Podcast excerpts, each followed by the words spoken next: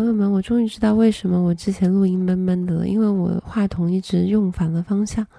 可是我是在这期播客结束以后才发现的，就唱歌的时候才发现的，所以这一期的音质还是有点闷闷的，不好意思，下次不会这样了。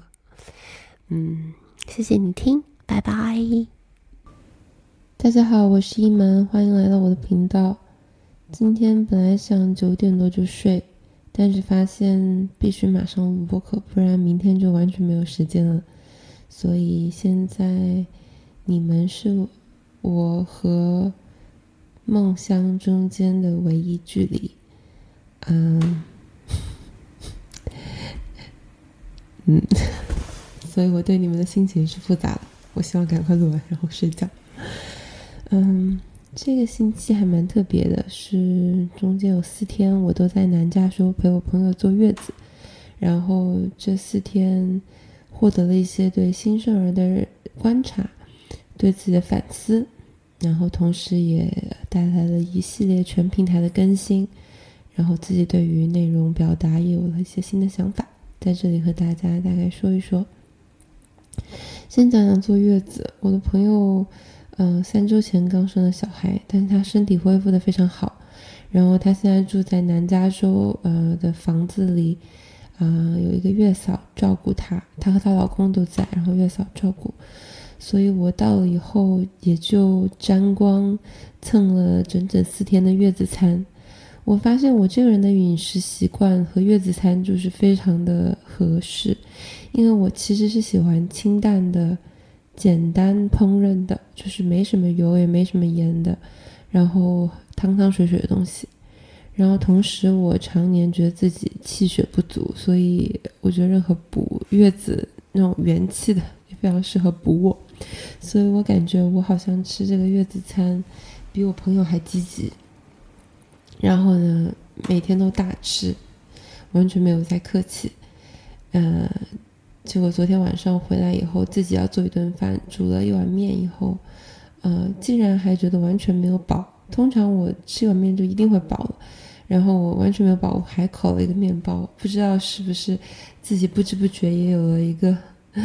喂奶孕妇的胃口的。可是我现在也没有在为其他的人类提供补给，所以我姑且把这一切解释为贴秋膘吧。还有什么别的办法呢？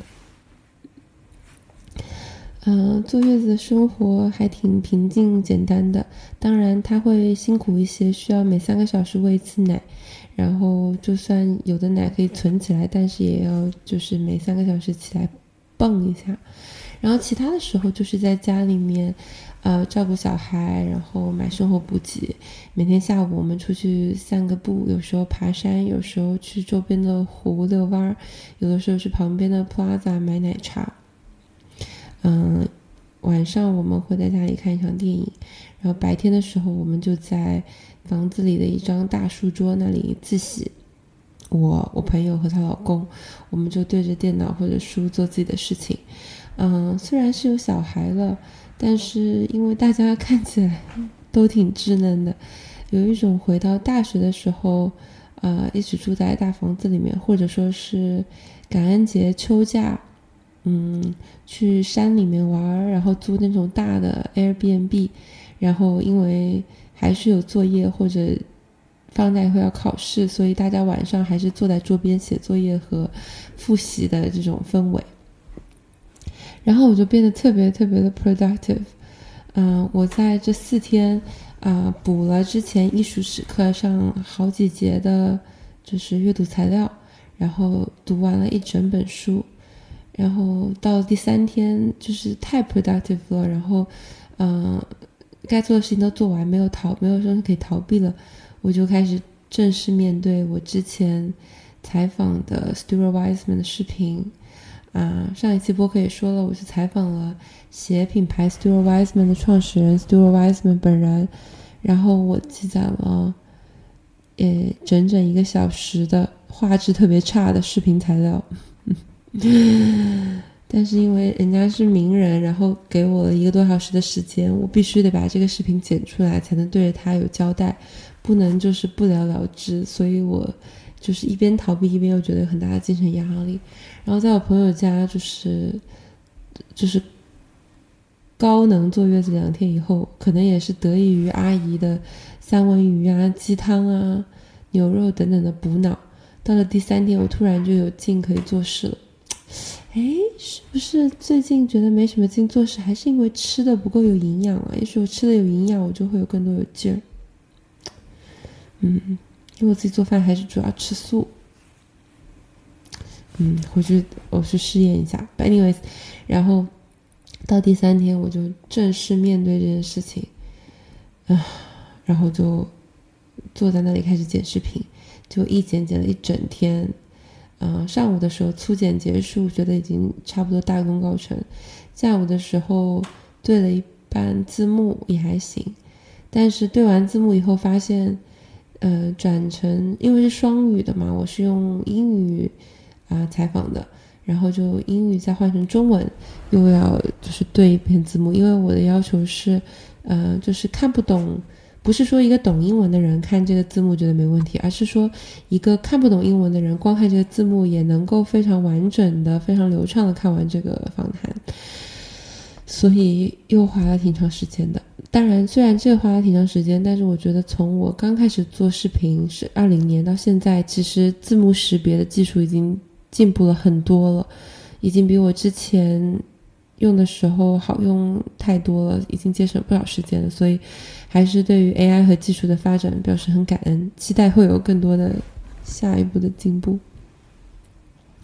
然后一整天下来就啊剪完了视频。然后在他家最后一天就发视频，然后发视频的早上，可能心里还是有点忐忑吧。然后前面几天读的书、看的视频让我有一些想说的，于是我就写了一篇有一点晦涩的公众号。但是呃，到那个时候我就基本上全平台都更新了一遍。嗯，因为 Stuart Wiseman 的视频，呃呃，生日感到沮丧，发了小红书。然后呢，想到要发 Stuart Wiseman 的视频，嗯，没事，突然一发可能会显得有点粗糙，所以自己发了一个一分多钟 B 站，先给大家打了预防针。然后最近用微博和极客没有之前那么上瘾了，所以又下载下来，然后开始发微博和极客，然后又更新了公众号，等于说这是全平台全面更新了，真的是不错啊，我觉得。不知道是月子的魔力，还是新生儿的生命力魔力，还是我这个朋友的魔力。总之，我就是对于这种高产的状态啧啧称奇，有点想在他家里租一个共享共享办公的工位，这样。嗯，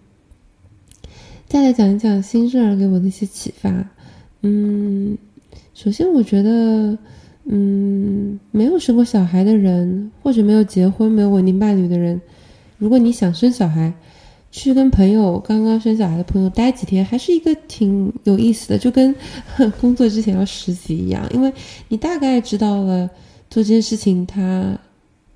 的工作内容是什么，不然你就是非常模糊的想象，嗯，然后你也知道了。这个工作类类型以后，你大概知道你需要什么样的环境，你才会觉得比较舒服；什么样的经济来支撑，然后你也知道你可能就是需要什么样的伴侣，对吧？就是因为那个时候这个伴侣就是一个合作方啊，他就是要根据这个工作内容，要想他的技能点，还有他跟你合作的那种状态。比如说我以前。就还蛮喜欢，虽然我有过稳定的男友啊，各种类型的都有过，但前段时间我就还蛮喜欢那种非常淋漓尽致的、非常轰轰烈烈的、惊世骇俗的爱情。嗯，可是最近看了生小孩、养小孩以后，我觉得，哎，还是平淡好。大家在一起最好就是和和气气的，不要吵架，然后不要找事，然后生活中有一些烦心事，以后两个人可以看一看就笑笑过的那种，能在平凡生活中找乐子，好像会更好一些。嗯，反正就是一点一点点观察上的想法吧。然后我觉得新生儿也很有意思，因为新生儿每天的生活，他一会儿就哭了，一会儿就好了。嗯，其实是他在及时的表达他的需求。他如果有一点的不舒服或者不痛快，或需求没有被满足，他就打哭。然后被满足以后呢，他就停止。然后同时，他有的时候他有朋友在那里喂奶，他就是 一边吃然后一边拉，就是非常的通畅，就觉得整个人就是他也没有在顾及什么，他就是很通畅的、及时的表达需求、满足需求，然后一秒都不能停。当然，随着我们社会化和长大的过程中，这个是不会实现的。而且，不这样做其实也有它的好处的，因为这样的话，我们就可以更加所谓 productive，就像我刚刚说的，有更多产出，有更多创造。但是，观察人类最开始是如何表达需求和满足需求的，对于我这个活了三十多年，然后有点慢慢的内化这种自我压抑和自我，呃。Policing, censoring，就是怎么说来着？自我纠察的人来说，还是挺有启发的。然后第二个，我发现婴儿还蛮有意思，就是你把它放在床上呢，它反而会有时候会不安。然后呢，但是你就是抱着它，比如说我有的时候会拿我朋友的那个，哇，很好的一个围兜，哎，就是放在正面，然后婴儿就面对着我，趴在我的就是怀里，然后我就往前走。还没有挺累，然后我觉得婴儿那时候就会睡得很好，因为他可能那样很能模拟他在妈妈肚子里的感觉，他可以听到母体的心跳，然后他会听到旁边环境的声音，而且他也是一体一直不断的移动之中的，嗯，而且整个被包裹住，那个感觉确实比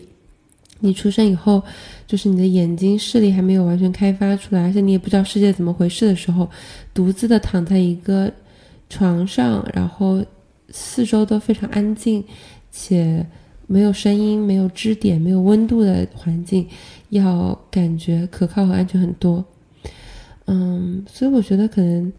婴儿小的时候安全感，其实来自于需要不断确认他人的存在，因为在他手足无措的情况下，他人的存在确实保持了他自身，保证了他自身的安全。那其实到我们现在很多时候做的很多事情，可能也是需要不断的通过关系来确认他人的存在，然后确认他人的存在中，才能透过他人来确认自己，嗯，可能一定程度上保保持自己，保证自己即刻的身体安全，也保证自己内心的呃人格稳定。所以，总之在看婴儿在我怀里安睡。回到床上就是焦躁的样子，我突然感受到了关系对人的意义。在最早最早的时候，这个关系可能是关乎存亡的，可能是一个纯生理上的存亡性的需求，后面才发展为情感。这件事情还挺有意思的。然后第三个就是我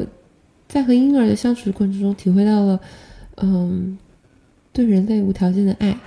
就是我朋友和她老公就不说了，就是，呃，生了小孩以后对小孩各种奉献，小孩真的是一个吞金兽，就是各种花钱，然后呃每天的生活就开始围着小孩转，不管是自己的身体，还是自己工作，还是每天的作息，其实一切都是在围着小孩转，这种就是人天然的对他的一种奉献，我觉得还是挺钦佩和伟大的。然后同时，我感觉就连月嫂和我看到这个小孩以后，也会天然的腾出一种喜爱、一种怜爱、一种亲近。这种感觉其实就还蛮无条件的。虽然你可以说这个小孩的可爱很干净，但其实我们对他是没有什么要求的，也不需要他有什么回报，或者说嗯回应什么，或者说达成什么。他只要每天好好的。嗯，就是呼呼吸和和和吃喝拉撒都通畅，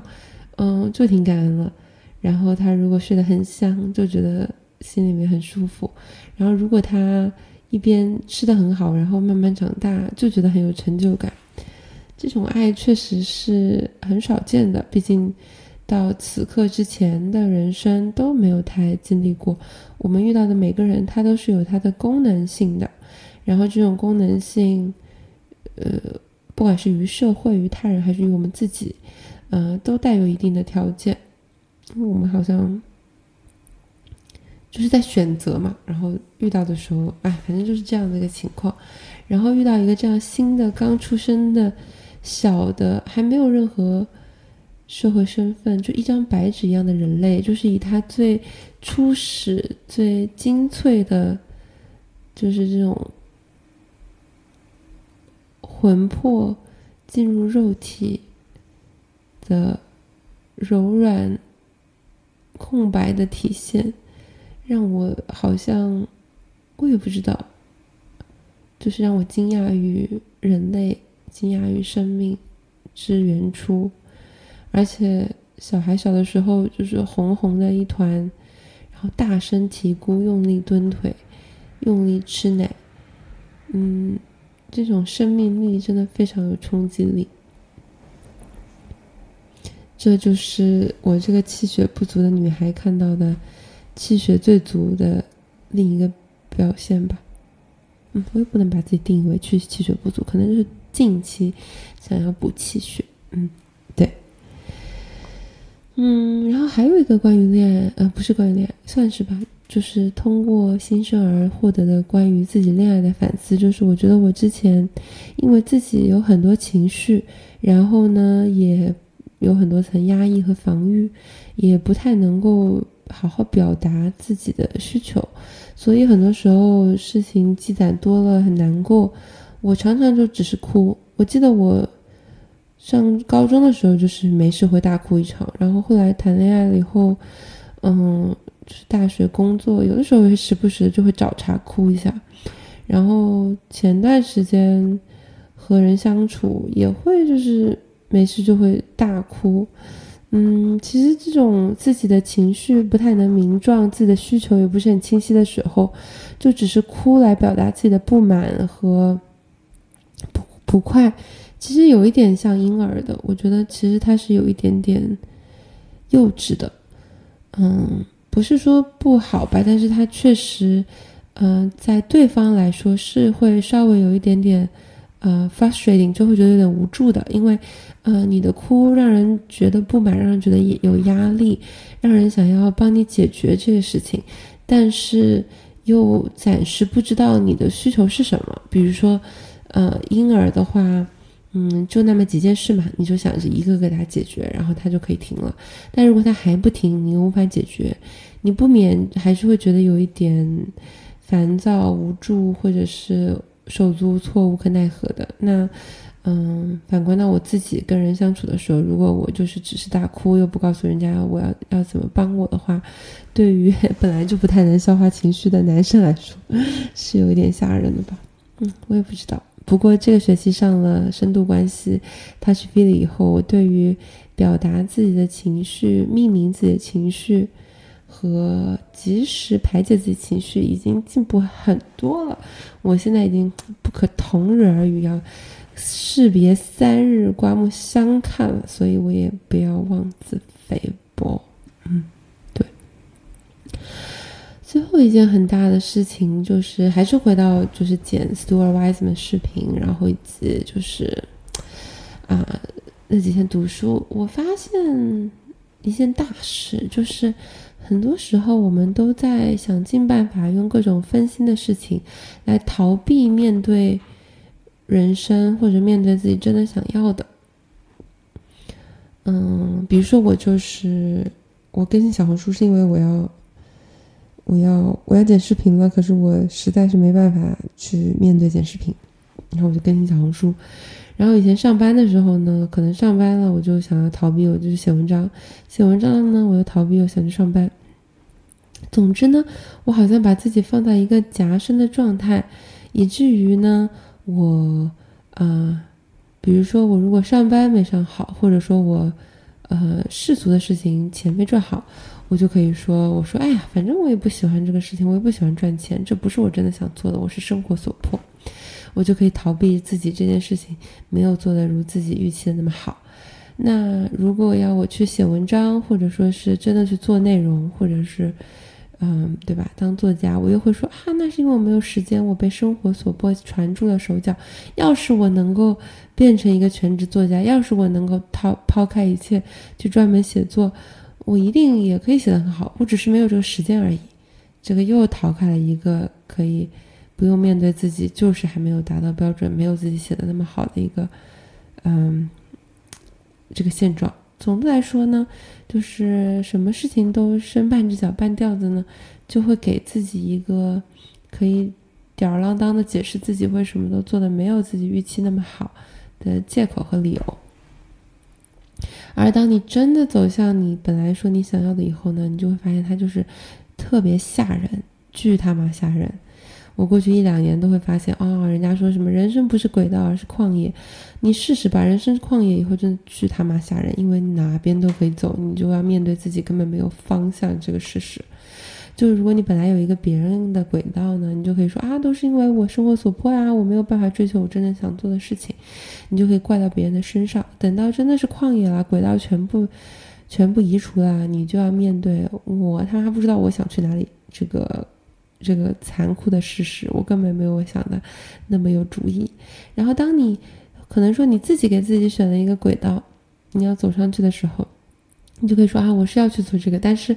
俗物缠身呀，没有办法呀。要是我能全心全意做，我一定就不是这现在今天这个样子。但是你让全心全意做试试，你试试真的走上以后，你就会面对我真的很菜这个事实，就是你根本没有你想的那么好，那么强。你离你想的还有很多的距离，就是会受到一次又一次自恋的冲击，然后要直接面对自己的恐惧。这个恐惧其实也不是什么新鲜事，就是害怕失败，害怕发现自己不行。但是最近又有一个反思，就是，哎呀，你刚刚开始走，你想走这个路不行，不是正常的吗？你以为你是谁呢？就是你也没在这上面做啥，你刚开始做时候你就登天了，那也不太好玩吧。所以，其实就是这种理想的现实和现在的现实中间这个差距。最开始看到的时候，会觉得是一种自恋的冲击，觉得自己是从一个自恋的悬崖上就是掉下来自由落体。但后来我又发现，这种视差。也有其迷人之处，就这种理想的情况和现在的情况中间的质差，并不会一定就是让你讨厌现在自己，或者说拒绝现在自己。有的时候，它就是山脚看山顶那种壮美，然后这个视差呢，就会激发你想要去攀登的这个心愿。这个视差，当然你最后攀到了山顶，你发现也没啥，你还是得下来，对吧？但是这个山脚看山顶，就就。驱动了和催生了你从山脚爬到山顶的这一段旅程，和中间的种种见闻，这就是它的意义。这种意识到自己离想去的地方还挺远的，或者在山脚看山顶还挺高的这视差，呃，可一种可以是自怨自艾的，觉得妈的我好菜；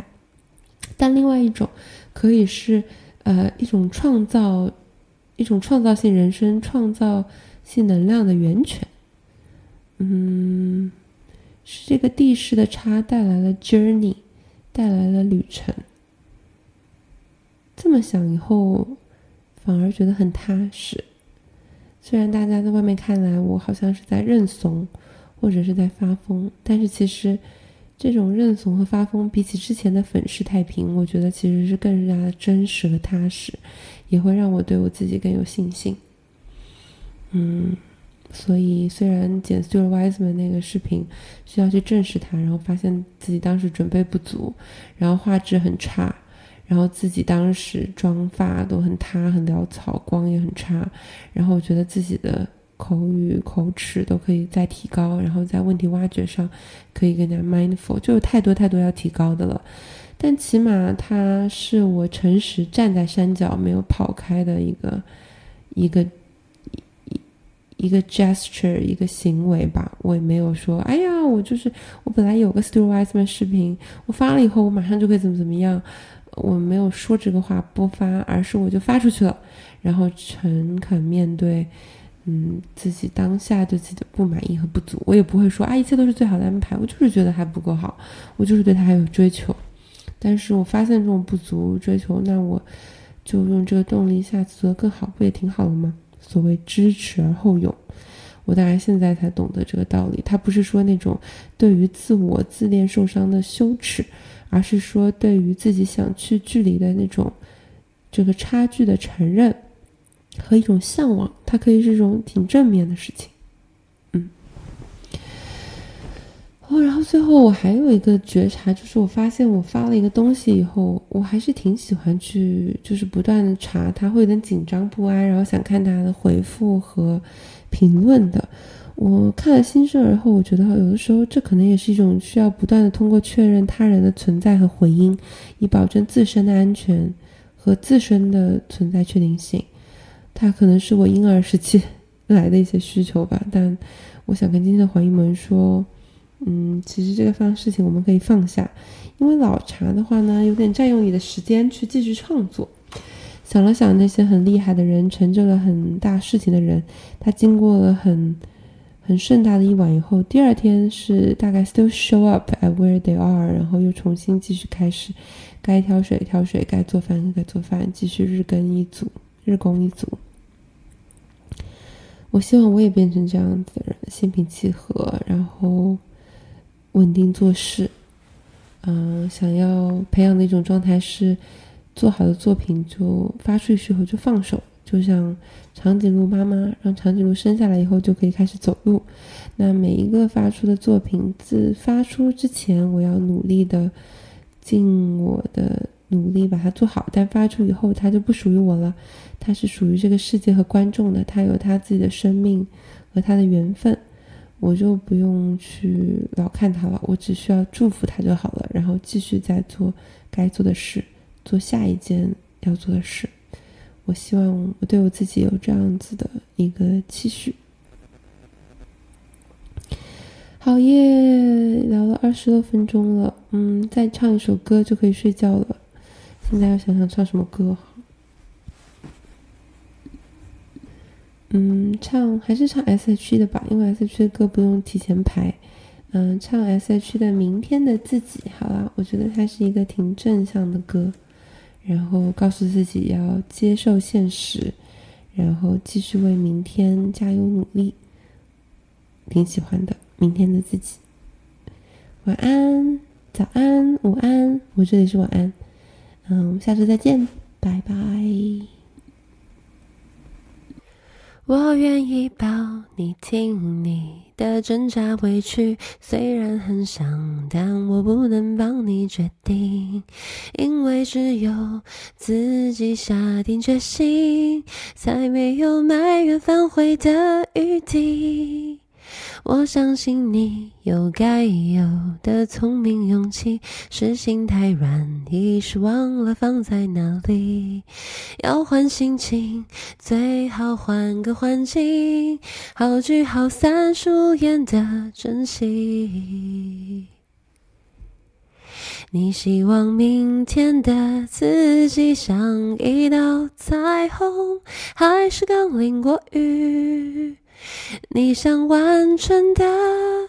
那些憧憬，比抱着回忆流泪有趣有意义。你希望明天的自己有微笑眼睛，还是半梦半醒，一直在原地，那也不去，也就永远看不到新的好风景。